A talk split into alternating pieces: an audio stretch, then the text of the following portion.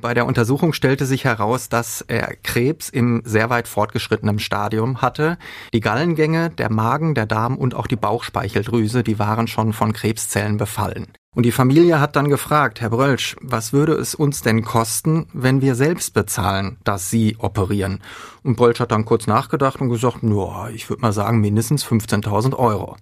Das ist natürlich eine absolute Hausnummer für so eine Familie. Aber dann hat der Professor noch was gesagt. Er hat gesagt, wir können das auch ohne Rechnung machen.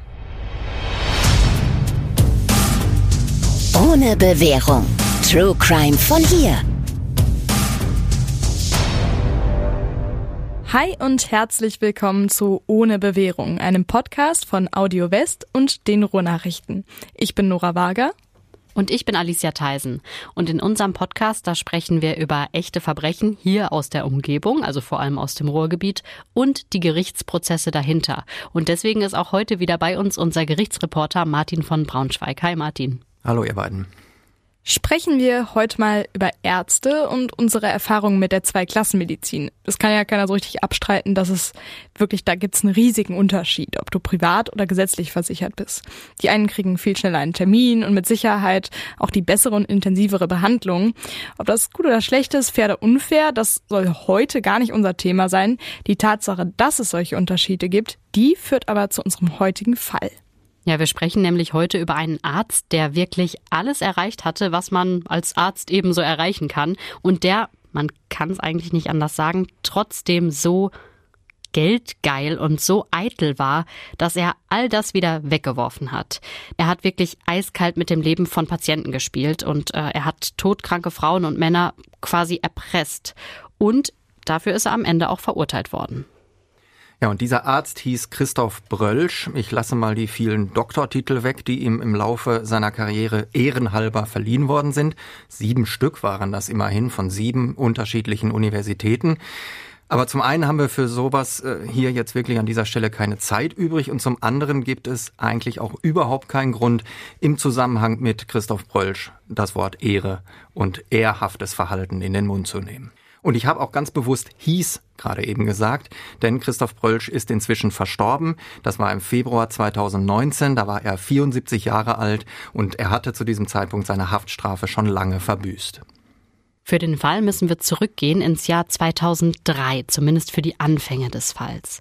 Das Verfahren am Essener Landgericht lief von 2009 bis 2010 und was im Laufe dieser Verhandlung alles ja auf den Tisch gekommen ist, das hätten die meisten Menschen einfach für gar nicht möglich gehalten.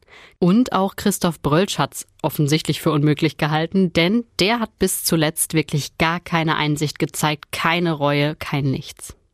Um zu verstehen, was damals an der Uniklinik Essen unter der Leitung von diesem Professor Dr. Christoph Brölsch passiert ist, um das zu verstehen, muss man wissen, was das für ein Mensch und was das für ein Arzt gewesen ist.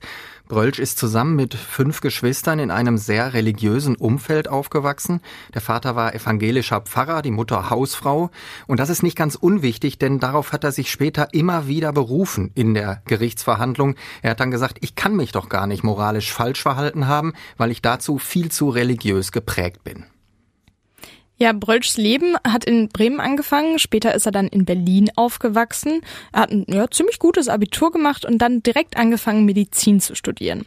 Nach dem Studium, da hat er dann auch ziemlich flott Karriere gemacht. Er ist nach Hannover gewechselt, wurde Facharzt für Chirurgie und schließlich 1984 hat die Universität von Chicago ihn in die USA geholt, weil er sich da schon einen Namen als Chirurg gemacht hat, der Experte für Transplantationen ist. Ja, in Chicago hat er dann 1989 für eine echte Weltsensation gesorgt. Zum ersten Mal wurde eine Lebend-Leberspende bei einem todkranken Patienten durchgeführt. Man muss sich das so vorstellen, wenn du so schwer krank bist, dass du ein neues Organ brauchst, kommst du auf die Warteliste und musst hoffen, dass es genug Organspender gibt, dass du halt noch rechtzeitig operiert werden kannst. Brölsch hat aber einen anderen Ansatz gewählt.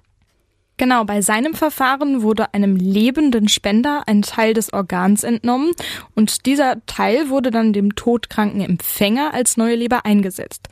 Im Körper des Kranken hat sich das Teilstück dann wieder zu einer vollständigen Leber entwickelt, die am Ende auch wieder ganz normal gearbeitet hat.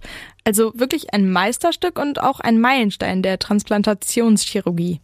Und nicht nur die Fachwelt hat sich damals förmlich überschlagen, auch in der, ich sag mal, Nicht-Ärzte-Öffentlichkeit war der Name Christoph Brölsch plötzlich fast allen bekannt. Die Medien haben ihm natürlich gleich einen Spitznamen verpasst, Leberpapst. Und ich glaube, nach all dem, wie ich ihn später vor Gericht erlebt habe, fand er das mal so richtig gut, denn das war tatsächlich ein unfassbar eitler Typ. Kurz nachdem er das geschafft hat, ist Brölsch von Chicago wieder zurück nach Deutschland gekommen. Er hat in Hamburg gearbeitet und ist dann schließlich 1998 nach Essen an die Uniklinik gewechselt. Da war man natürlich total stolz drauf an der Klinik. Brölsch hat ja wirklich, ja, man kann so sagen, Glamour und internationales Ansehen ins Ruhrgebiet gebracht. Und er hat natürlich der Uniklinik vor allem Patienten gebracht, die sonst, ja, gar nicht erst gekommen wären nach Essen. Ja, weil er eben weltweit anerkannt und bekannt war als der Leberspezialist schlechthin. Und deswegen haben sich zum Beispiel auch Patienten aus Israel in Essen gemeldet. Da sind auch Russen behandelt worden und die hatten meistens ja zwei Dinge gemeinsam. Sie waren todkrank, hatten aber echt viel Geld, um sich die vermeintlich bessere Behandlung von Brölsch leisten zu können. Und für diese ganzen medizinischen Leistungen ist Christoph Brölsch sogar mit dem Bundesverdienstkreuz ausgezeichnet worden. Und er hatte noch einen ganz speziellen Patienten, Johannes Rau, früher Ministerpräsident von Nordrhein-Westfalen, zu diesem Zeitpunkt Bundespräsident. Und für den ist der Professor aus Essen schließlich Leibarzt geworden. Und auch das hat Brölsch später oft und gerne rumerzählt, dass er sich so gut mit dem Bundespräsidenten versteht, dass sie manchmal sogar zusammen Skat spielen. Also man muss sich diesen, diesen Menschen wirklich äh, tatsächlich genau so vorstellen. Chefarzt, Betonfrisur, Skat, Zigarre, Herrengedeck und all das, was dazu gehört. Klopf, klopf an alle Podcaster der Republik und weltweit. Du möchtest, dass mehr Leute deinen Podcast hören? Dann ist audiomarktplatz.de genau der richtige Ort für dich. Es ist ganz einfach. Mit Werbung in anderen Podcasts wird dein Podcast von neuen Hörerinnen und Hörern entdeckt. So viele Menschen, die hören täglich ihre Lieblingspodcasts und jetzt stell dir vor, Werbung für deinen Podcast erreicht sie genau dann, wenn sie am aufmerksamsten sind. Besuch noch heute audiomarktplatz.de, den größten Marktplatz für Podcast-Werbung in Deutschland von Podigy. Podcast-Werbung Geschichten, die bleiben. Überall und jederzeit. Also so richtig sympathisch klingt er jetzt erstmal nicht. Nein.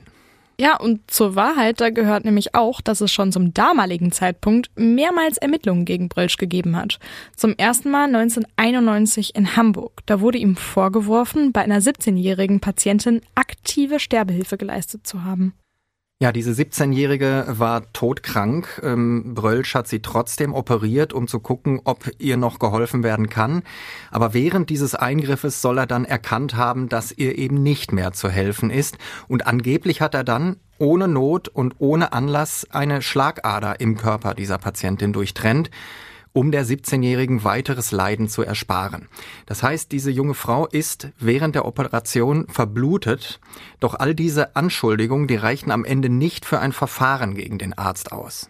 Ja, die Gutachter waren sich am Ende nicht mal einig, ob die verletzte Schlagader wirklich die einzige Todesursache war, weil man wohl gleichzeitig auch die übrigen lebenserhaltenden Maschinen abgeschaltet hatte.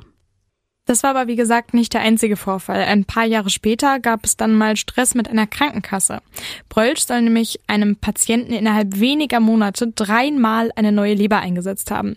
Das ist natürlich enorm teuer und wenn wir am Ende dieser Folge wissen, wozu dieser Arzt imstande war, dann kann man sich auch hier schon die Frage stellen, was hat ihn jetzt wirklich dazu angetrieben, diesen Patienten so zu bevorzugen? Wollte er ihn wirklich nur heilen oder spielt da vielleicht auch Geld eine Rolle? Ja, und dazu passt auch eine weitere Geschichte, auch aus Essen. Damals brauchte ein Patient aus dem Nahen Osten dringend eine neue Niere. Und dazu muss man ja bekanntlich auf die Warteliste und dann hoffen, dass man bald dran ist. Oder aber du bringst jemanden mit in die Klinik, einen Verwandten, der eben bereit ist, dir eine Niere zu spenden.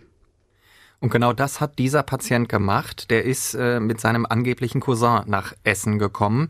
Dieser Cousin stammte aber eben nicht aus dem Nahen Osten, sondern vom Balkan. Und deshalb hat sich die Ethikkommission der Uniklinik Essen diesen Fall ganz genau angeguckt und hat am Ende gesagt, nein, diese äh, Nierenspende, die erlauben wir nicht, denn hier ist möglicherweise Geld im Spiel, denn es stand eben der Verdacht im Raum, dass dieser angebliche Cousin seine Niere sozusagen an diesen reichen Mann aus dem Nahen Osten verkauft hat. Und auch da hat man sich natürlich sofort gefragt, wie steckte denn jetzt Christoph Brölsch in der ganzen Sache drin? Aber diese Ermittlungen sind auch im Sande verlaufen. Anders war es dann erst im Jahr 2007. Ähm, da hat der Journalist Wolfgang Buschford einen Beitrag im Radio im WDR veröffentlicht und der hatte dafür lange und akribisch recherchiert und er war dahinter gekommen, dass Christoph Brölsch an der Uniklinik offenbar Patienten bevorzugt behandelt hat und zwar immer genau dann, wenn die ihm bzw. der Klinik vorab eine großzügige Spende überreicht hatten. Das ist natürlich moralisch völlig daneben, aber nicht nur. Als Professor der Uniklinik war Christoph Brölsch nämlich Beamter des Landes Nordrhein-Westfalen. Und wer als Beamter Geld für Leistungen annimmt, der lässt sich schmieren und ist damit ja ganz schlicht korrupt. Ja, und deswegen hat die Uniklinik diese Vorwürfe auch sehr ernst genommen. Und dann gab es einen Aufruf an alle ehemaligen Patienten. Genau, die haben ähm, gesagt bekommen, ähm, meldet euch bei uns, ähm, all diejenigen, die hier ähm, eine, ein Organ transplantiert bekommen haben und erzählt mal, wie das bei euch abgelaufen ist, ob ihr auch eine Spende leisten musstet. Und ich denke, keiner an der Uniklinik hat damit gerechnet, dass sich erstens so viele Menschen melden würden und zweitens auch noch so viele Menschen melden würden, die auch tatsächlich eine Spende leisten mussten vor ihrer Operation. Und danach stand eben fest, es gab diese Spendenpraxis schon seit Jahren. Und das hat natürlich dem Ansehen der Klinik massiv geschadet. Und am Ende dieser Prüfung ist Christoph Rölsch dann im Jahr 2007 noch suspendiert worden. Wie ist das denn ganz konkret abgelaufen mit diesen Spenden? Wie muss ich mir dieses ja, Arzt-Patientengespräch mit Brölsch dann vorstellen? Das kann man ganz gut am Beispiel eines einzelnen Patienten erklären, äh, eines Mannes, der im Mai 2003 in die Sprechstunde dieses Leberpapstes gekommen ist. Der Mann war schon etwas älter und bei der Untersuchung stellte sich heraus, dass er Krebs im sehr weit fortgeschrittenen Stadium hatte. Die Gallengänge, der Magen, der Darm und auch die Bauchspeicheldrüse, die waren schon von Krebszellen befallen. Trotzdem hatte dieser Patient die Hoffnung, dass man diesen ursächlichen Tumor noch bei einer Operation entfernen könnte. Es war aber natürlich klar, dass absolut die Zeit drängte. Und es kam noch hinzu, der Mann war zwar Privatpatient, doch seine private Krankenversicherung hat nicht alle Wahlleistungen abgedeckt, unter anderem eben nicht die Operation vom Professor persönlich. Und am Abend vor der Operation, da gab es dann noch so ein Gespräch am Krankenbett. Bei diesem Gespräch waren anwesend Christoph Brölsch natürlich, der Patient, logischerweise, der lag im Bett. Die Frau von dem äh, Patienten war da und auch dessen Tochter. Und die Familie hat dann gefragt, Herr Brölsch, was würde es uns denn kosten, wenn wir selbst bezahlen, dass Sie operieren? Und Brölsch hat dann kurz nachgedacht und gesagt, nur, ich würde mal sagen, mindestens 15.000 Euro. Das ist natürlich eine absolute Hausnummer für so eine Familie. Aber dann hat der Professor noch was gesagt. Er hat gesagt, wir können das auch ohne Rechnung machen. Sollte heißen, der Patient spendet der Klinik 7500 Euro und der Professor operiert trotzdem selbst. Die Familie spart also die Hälfte der Kosten. Dafür bleibt das Geld vollständig bei Brölsch, denn nur er konnte über dieses Spendenkonto verfügen. Okay, und die Familie hat sich dann darauf eingelassen? Ja, ich sag mal, eigentlich blieb diesen Menschen ja überhaupt nichts anderes übrig. Denn Bolsch hat ihnen gesagt, wenn ihr nicht bezahlt, dann kommt ihr halt auf die Warteliste und dann müsst ihr gucken, bis einer meiner Oberärzte mal einen Termin frei hat. Und der hat natürlich aber auch noch nicht mal meine Erfahrung. Und außerdem kann es ja sein, dass es dann schon zu spät ist. Ja, also der hat ihn, ja, wie würde man sagen, so richtig die Pistole auf die Brust gesetzt. Und es kam dann ja sogar noch krasser, als wenn das nicht schon genug wäre. Ja, als nächstes hat Brölsch ihnen gesagt, und zwar wörtlich, die Knete wird übrigens im Voraus gezahlt. Der hatte nämlich ähm, so ein bisschen Sorge davor, dass wenn ähm, er die Operation durchführt und die Spende noch nicht geleistet worden ist und bei dieser Operation nicht der gewünschte Effekt und die gewünschte Heilung eintritt, dass er dann von diesen 7500 Euro nichts mehr sehen würde. Also musste die Tochter dieses kranken Mannes am Tag der OP morgens um 7 Uhr noch im Büro von Brölsch auftauchen und einen Scheck auf den Tisch legen und erst dann hat er sich umgezogen und die Handschuhe angezogen und ist zum OP-Tisch marschiert. Mhm. In anderen Fällen hat Christoph Brölsch auch Bargeld angenommen und auch da wieder ein äh, wörtliches Zitat, das ganz, ganz häufig gefallen sein soll. Am liebsten in kleinen Scheinen. Und von diesen kleinen Scheinen sind dann auch jede Menge in seinem Büro gefunden worden, als es später von der Polizei durchsucht wurde. Knapp 30.000 Euro sollen da in diesem Arztbüro in verschiedenen Umschlägen rumgelegen haben. Wissen wir denn, was aus dem Patienten, der da bezahlt hat, geworden ist? Also er hat den Eingriff noch überstanden, er ist aber nie wieder völlig gesund geworden. Zum Zeitpunkt des Prozesses, also sechs, sieben Jahre später, da war er dann auch schon verstorben. Das Gericht konnte also nur noch die Witwe und die Tochter als Zeugen vernehmen. Und um das ganze Ausmaß nochmal klar zu machen, das Gericht hat im Urteil 30 solcher Fälle festgestellt. Wie viele es tatsächlich gegeben hat, kann natürlich keiner sagen. Womöglich sogar noch viele, viele mehr. Aber allein schon mindestens 30 Mal so eine ja, miese Drohnummer durchzuziehen, das ist schon absolut krass. Er hat übrigens auch nicht immer dieselbe Spendensumme verlangt. Im Schnitt waren das so 7000, 7500 Euro. Aber er hat auch mal mehr genommen oder sich runterhandeln lassen. Ein Patient musste dann zum Beispiel in Anführungsstrichen nur 2500 Euro zahlen. Aber letztendlich geht es ja auch gar nicht um die Summe oder um das Geld an sich. Es ist ja diese Art, dieses Ausnutzen der Todesangst dieser kranken Menschen, die ja schwer zu ertragen ist. Wie viel Geld hat er sich denn so erbeutet insgesamt am Ende? Wir reden hier äh, von, in Anführungsstrichen, Spendengeldern in Höhe von über 160.000 Euro. Das ist schon krass. Also es ist echt viel Geld. Und vor allem, der wird ja eh nicht schlecht verdient haben. Mit Sicherheit nicht. Mhm. Das sind ja auch schon richtig heftige Vorwürfe. Ähm, was hat denn Brölsch eigentlich vor Gericht dann dazu gesagt? Weil wir haben ja gerade schon mal gesagt, so wirklich Reue gezeigt hat er eigentlich bis zum Schluss nicht. Also noch bevor er mit dem Gericht gesprochen hat, hat er erstmal ein großes Interview in einer Zeitung gegeben. Darin hat er erzählt, dass diese Vorwürfe komplett haltlos sind, weil er diese Spenden ja nicht für sich, sondern für die Klinik und für die Forschung bekommen hätte. Und er will auch überhaupt keinen Druck ausgeübt haben und damit gedroht haben, dass es ohne Spende vielleicht zu spät sein könnte. Nein, er sagt, die Patienten haben das freiwillig und aus Dankbarkeit an die Klinik gespendet und im Gegenzug habe ich mich dann ebenfalls aus Dankbarkeit schnell und vor allem auch selbst an den OP-Tisch gestellt. Ist ja schon ziemlich, ja, perfide und eklig, wie er die Geschichte da komplett verdreht, wie er seine Opfer quasi zu, ich sag mal, Mittätern macht. Er hat sich in diesem Interview tatsächlich als Kämpfer für die armen Kassenpatienten hingestellt. Ich habe keinen Unterschied gemacht zwischen arm und reich, zwischen gesetzlich und privat versichert. Also das ist aus heutiger Sicht und mit dem Wissen, dass er dafür verurteilt worden ist für das, was er gemacht hat, einfach wirklich nur noch zynisch.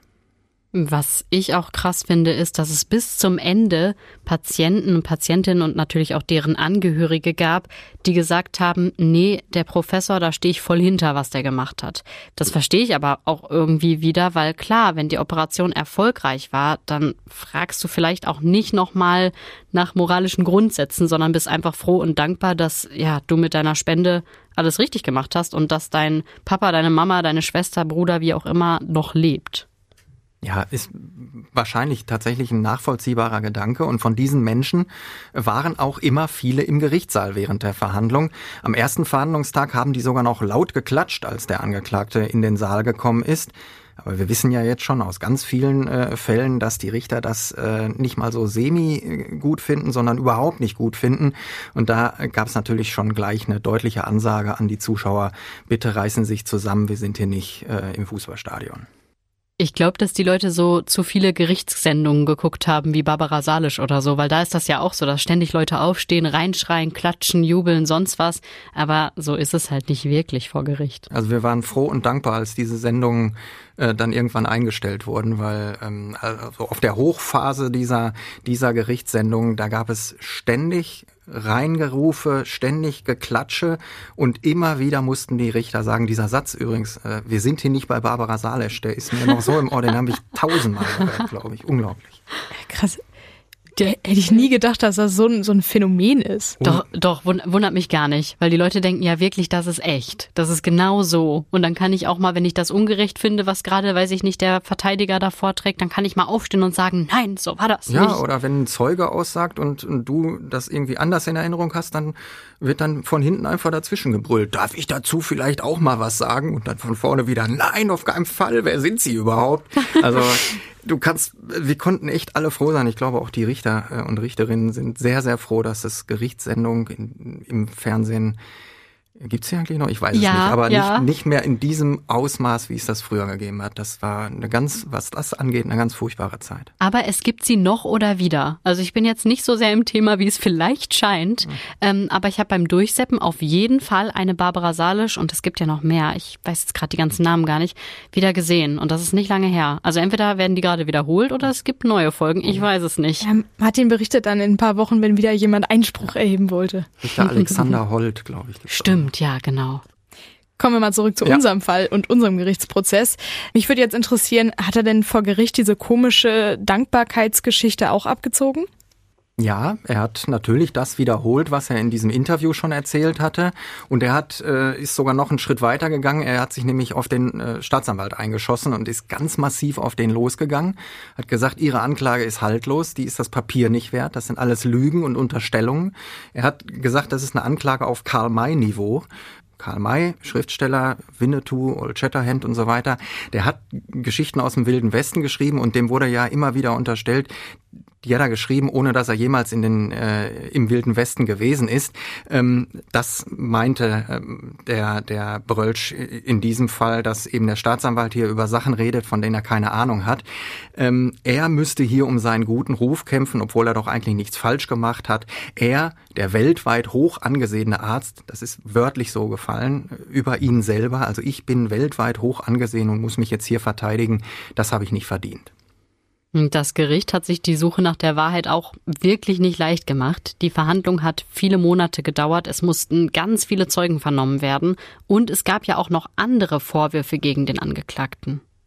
Diese Spendenfälle, sage ich jetzt mal, die wurden als Bestechlichkeit gewertet und natürlich auch als Steuerhinterziehung, weil diese Kohle ja später nicht in irgendeiner Steuererklärung von Dr. Christoph Brölsch aufgetaucht sind. Darüber hinaus soll es aber auch andere Fälle gegeben haben, richtig, in denen Christoph Brölsch Leistungen falsch abgerechnet hat. Als Professor, als Chefarzt konnte er, wenn er selbst operiert hat, zum Teil den sechsfachen Satz in Rechnung stellen. Dafür, wenn er das machen wollte, musste er dann aber auch tatsächlich wirklich am OP-Tisch gestanden haben. Und das Krasse ist, das war gar nicht immer der Fall. Genau, denn die Staatsanwaltschaft hat sich natürlich alle Bücher und alle OP-Berichte und so weiter angeguckt und hat dann ermittelt, dass Christoph Brölsch an manchen Tagen auf Kongressen war, in Norddeutschland, in China, in den USA, obwohl gleichzeitig sein Name auf einem OP-Bericht aufgetaucht ist. Und darauf angesprochen hat er dann aber gesagt, na gut, mein Gott, das war ein Versehen, wir machen doch alle mal Fehler. Wow, okay, klar, kann mal passieren. Und ein Fall ist äh, da besonders in Erinnerung geblieben. Da hat er gesagt, ja, ich bin dann zu einem Kongress geflogen, aber ich habe die OP zumindest angefangen und das würde reichen, um diese Abrechnung äh, dann auch tatsächlich korrekt durchgehen lassen äh, zu müssen. Er hat aber gesagt, ich bin um 10.30 Uhr in Essen aus dem OP gegangen. Und er wollte dann um 11.20 Uhr in Düsseldorf im Flieger nach China gesessen haben. Also ich sag mal, jeder, der hier schon mal mit dem Auto im Ruhrgebiet unterwegs gewesen ist, der weiß, das kann man nicht schaffen. Man kann nicht äh, sich die OP-Kleidung um 10.30 Uhr ausziehen, dann mit dem Auto nach Düsseldorf fahren, parken, einchecken, Koffer abgeben und dann losfliegen, ist nicht zu machen. Ich fasse es jetzt wirklich nochmal zusammen, weil es so unglaublich ist. Da ist ein todkranker Patient und dann gibt es diesen Arzt, Christoph Brölsch, der wirklich die letzte Hoffnung für diesen Menschen ist und er macht die Hoffnung ja auch. Und deshalb zahlt dieser Patient viel Geld, entweder selbst als Spende oder über seine Krankenkasse. Und während er dann in der Narkose liegt, steht am Ende dann doch gar nicht der Leberpapst persönlich am OT-Tisch, sondern sitzt irgendwo im Flieger nach China. Genau so war es. In einem Fall soll er sogar schon bei der Unterschrift dieses Wahlleistungsvertrages, so nennt man das, wenn eben mit dem Patienten und dem Uniklinikum ein Vertrag geschlossen wurde, bei der Unterschrift genau gewusst haben, ich kann an dem Tag gar nicht, da bin ich äh, mal wieder sonst wo auf der Welt. Er soll das aber nicht gesagt haben, sondern einfach unterschrieben haben, um eben auch dieses Geld einzukassieren.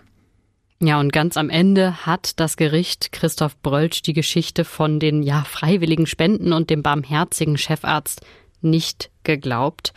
Dieser einst so ja hoch angesehene Arzt wurde zu drei Jahren Haft verurteilt.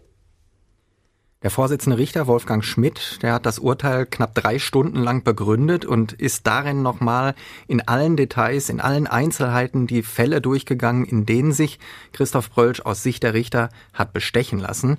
Und in drei von diesen 30 Bestechungsfällen soll Brölsch auch die Patienten aktiv genötigt haben, so haben es die Richter gesagt. Hm, das verstehe ich jetzt nicht so richtig. Wir haben ja vorhin diesen Fall gehabt mit dem Mann, der dazu gedrängt wurde zu zahlen. Das klingt für mich auch schon wie Nötigung. Wo ist denn da jetzt der Unterschied? Ja, auch dazu vielleicht äh, ein komplettes Beispiel einer sterbenskranken Frau, die mit Leberkrebs in der Uniklinik in Essen gelegen hat. Die Frau ist gesetzlich versichert gewesen, hat also eigentlich überhaupt keine Chance darauf, vom Professor selbst operiert zu werden. Brölsch sagt ihr aber, boah, ich kann das machen. Dafür müssten Sie nur in diesem Fall 5000 Euro spenden.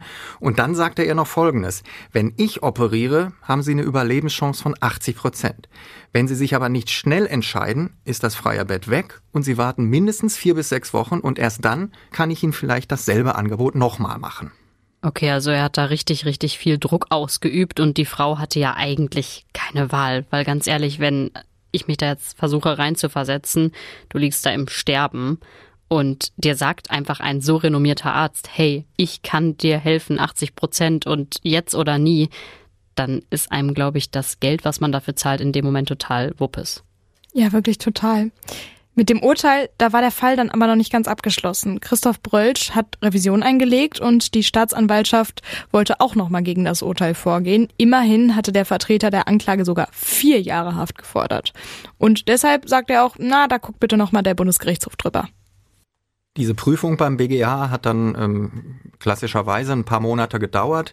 Im Sommer 2011 hat der Bundesgerichtshof dann aber gesagt, nee, an dem Urteil gibt es nichts zu beanstanden. Und ja, und dann musste Christoph Brölsch also tatsächlich ins Gefängnis. Er hatte natürlich die Hoffnung, dass er seine Strafe im offenen Vollzug verbüßen kann, aber dafür müssen bestimmte Voraussetzungen erfüllt sein und die hat Professor Brölsch am Anfang nicht erfüllt. Also offener Vollzug heißt ja, dass man nur über Nacht ins Gefängnis muss und tagsüber nach draußen kann, um zum Beispiel zu arbeiten. Und die erste Voraussetzung, die Nora ja gerade erwähnt hat, für den offenen Vollzug ist, dass man zum Zeitpunkt des Urteils nicht in Untersuchungshaft sitzt. Das war bei Christoph Brölsch der Fall. Zweitens muss man einen Job vorweisen können und auch das konnte der frühere Chefarzt. Er war nicht mehr Chefarzt, klar, aber zumindest auf dem Papier bei einem befreundeten Makler angestellt. Und Voraussetzung Nummer drei ist, dass man sowas wie, ja, Einsicht zeigt und eben erkennt, dass man zu Recht verurteilt worden ist. Und damit hatte es der Leberpapst so gar nicht. Das haben wir ja schon gesagt. Er hat wirklich gar keine Reue und gar keine Einsicht gezeigt und war immer noch der hochrenommierte Arzt.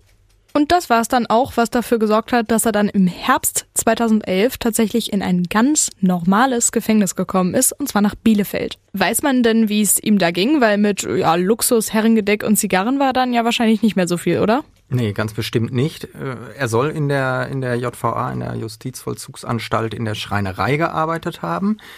Und es muss in dieser Zeit in Haft auch tatsächlich was mit dem Professor passiert sein. Jedenfalls wurde er schon nach eineinhalb Jahren, also zur Hälfte der ausgeurteilten Strafe, wieder auf Bewährung entlassen. Das ist ziemlich früh. Üblicherweise hat man äh, die erste Chance nach zwei Dritteln, er schon zur Halbstrafe. Die dafür zuständigen Richter haben aber gesagt, dieser Mann hat durch diesen vor allem gesellschaftlichen Abstieg, den er da erlitten hat und äh, durch den Umstand, dass er eben nicht mehr als Arzt arbeiten kann, schon deutlich mehr durchgemacht als andere. Gut, da ist natürlich was dran, weil so wie ich jetzt diesen Mann einschätze, nach dem, was wir alles so erzählt haben, ähm, ist das bestimmt das Allerallerschlimmste für den, dass er das Ansehen verliert. Aber nochmal die Frage, weil normalerweise muss man ja einsichtig sein, um eben früher rauszukommen. Hat er denn Reue gezeigt oder hat er gesagt, ja, ich habe einen Fehler gemacht? Ja, mich hat das damals gewundert, als äh, diese Meldung ähm, rumging, dass Christoph Brölsch jetzt entlassen wird. Und das ist tatsächlich begründet worden damit, äh, dass er zum einen ein Vorzeigehäftling war, also sich wirklich gut geführt hatte. Und es hieß damals auch, dass er sich in der Haft mit den Taten auseinandergesetzt und dass er eingesehen hat, dass er Fehler gemacht hat. Das war bis dahin eben noch nicht der Fall. Und deswegen habe ich eben gesagt, es muss in der Haft irgendwas mit ihm passiert sein. Vielleicht ich will ihm da jetzt nichts unterstellen, ähm, aber vielleicht äh, hat ihm auch nur einer gesagt, sag einfach mal, ich habe einen Fehler gemacht, dann kommst du ein halbes Jahr eher raus. Und dann war er halt nicht doof und hat es dann gemacht. Ja, rausgekommen ist er dann im Frühjahr 2013. Da war Brölsch 69 Jahre alt. Als Arzt konnte er natürlich nicht mehr arbeiten. Und dann ist es relativ still um ihn geworden.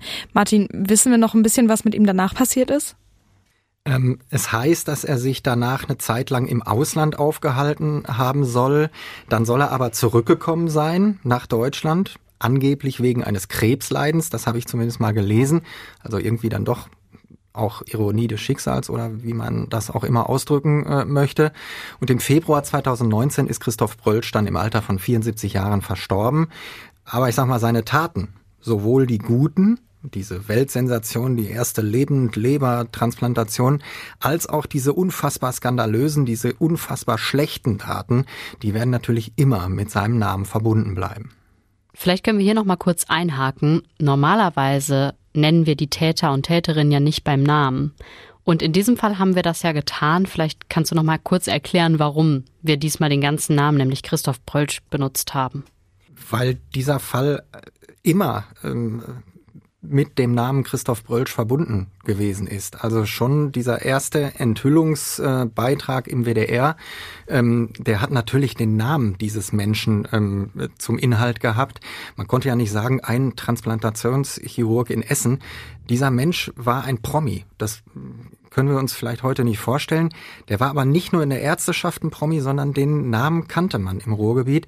Der war Leibarzt vom Bundespräsidenten da kann man nicht sagen, äh, den Namen lasse ich weg oder den Namen kürze ich ab. Das hat in, in diesem Fall überhaupt keinen Sinn gemacht. Es ist ja auch so, dass wir Journalistinnen und Journalisten uns an einen Ethikkodex halten.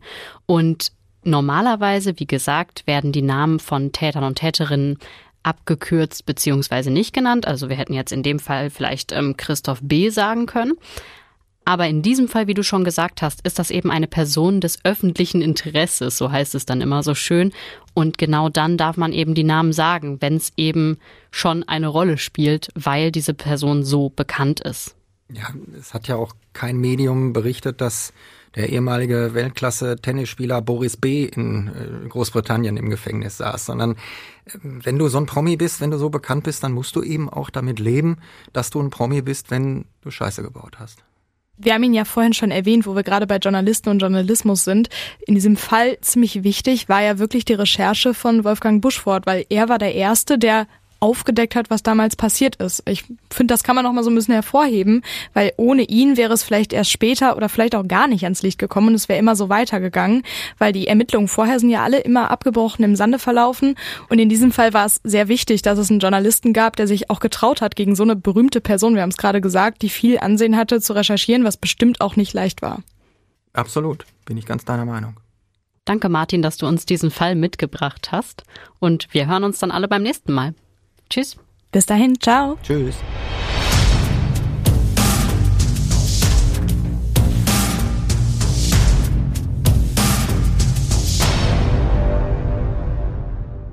Wenn ihr uns einen großen Gefallen tun wollt und unserem Podcast helfen wollt, dann könnt ihr das machen, nämlich indem ihr uns weiterempfehlt an Freunde oder Verwandte. Vielleicht kennt ihr da jemanden, der richtig True Crime verrückt ist, aber uns noch nicht hört. Wir haben ja eher kleinere Fälle, die so bei den ganz großen True Crime Podcasts gar nicht dabei sind und deswegen lohnt es sich bei uns jedes Mal reinzuhören und da könnt ihr uns gerne weiterempfehlen.